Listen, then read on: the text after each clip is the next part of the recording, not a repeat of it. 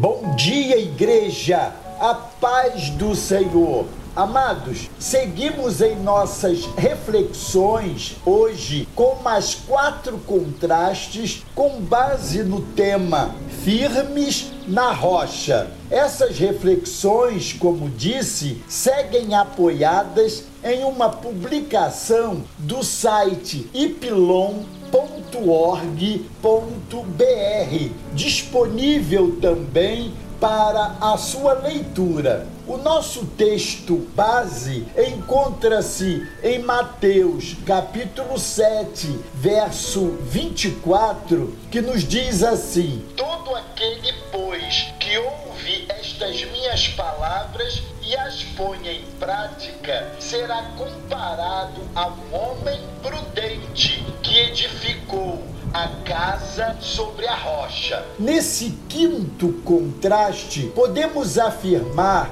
que sujeira é areia, mas pureza é rocha. Veja o que lemos no verso 8 de Mateus 5. Bem-aventurados os limpos de coração, porque verão a Deus. Certa vez, um jovem resolveu visitar um artesão e percebeu que ele ficava assentado em frente ao fogo enquanto a prata estava sendo refinada. Tinha que saber o exato momento de retirá-la. Se atirasse antes, haveria muita impureza. Se deixasse passar, a prata seria destruída pelo fogo muito curioso, perguntou: Como você sabe o ponto exato quando a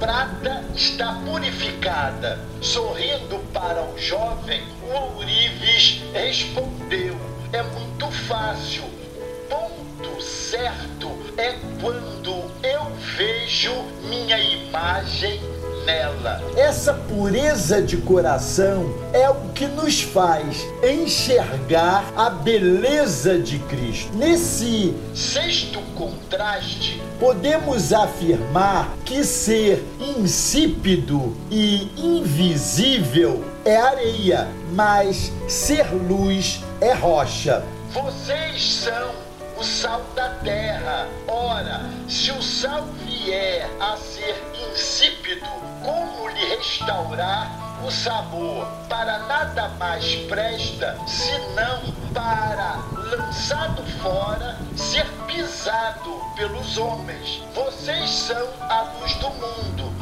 Não se pode esconder uma cidade situada no alto de um monte, nem se acende uma lamparina para colocá-la debaixo de um cesto, mas no lugar adequado, onde ilumina bem todos os que estão na casa. Assim brilhe também a luz de vocês diante dos homens, diante dos outros, para que vejam as boas obras que vocês fazem e glorifiquem o Pai de vocês que está nos céus. Mateus 5, versos de 13 a 16. Ser luz do mundo e sal da terra é a maneira como Jesus nos vê. Vivendo assim, todos verão sinais do reino de Deus por meio de nossa vida e glorificarão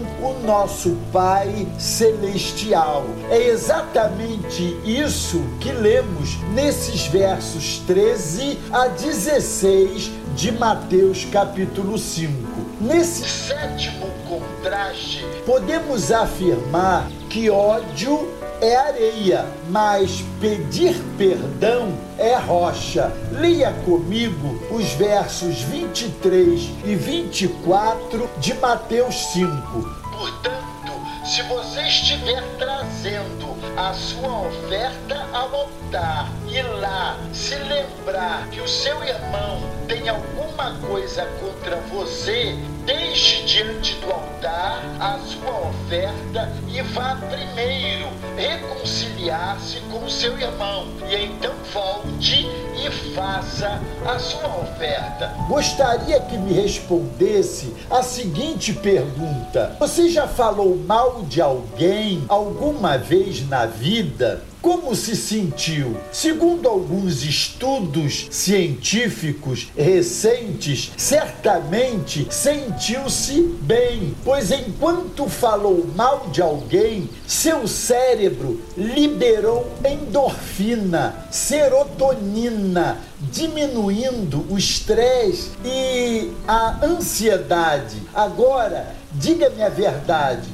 Você já ficou sabendo de alguém que falou mal de você? Como se sentiu? Nem precisa de estudo científico para dizer o quanto se sentiu desprezado, traído, ofendido, injustiçado. Pois bem, mesmo que falar mal de outra pessoa traga uma sensação inicial de prazer, causando até dependência dessa química liberada no organismo, é fácil perceber que isso torna o mundo hostil, destrói relacionamentos e prejudica ambientes. No oitavo contraste, podemos afirmar que deserção é areia, mas perseverança é rocha. Agora, leia Mateus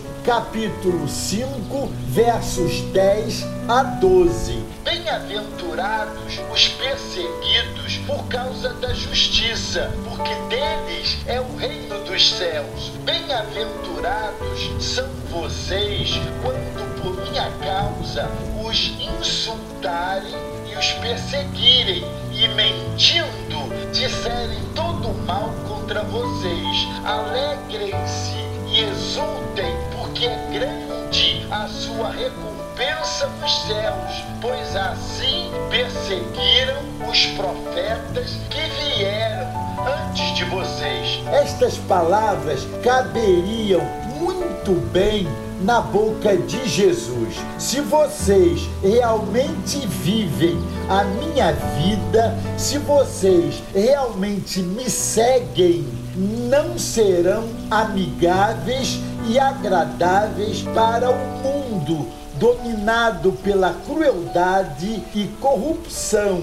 mas desprezados e perseguidos por esse mundo. Alegrem-se por isso. Amados, vamos, pois, plantar nossa vida sobre a rocha. Amém? Na próxima semana, fique ligado, pois vamos ver mais oito contrastes. Combinado? Se você tem dúvidas sobre alguma passagem bíblica, envie um e-mail para bem-vindo primeiroamor.com.br. Exatamente assim, tudo junto, que responderemos no programa A Bíblia Responde. E assine o YouTube Igreja do Primeiro Amor. Deus os abençoe.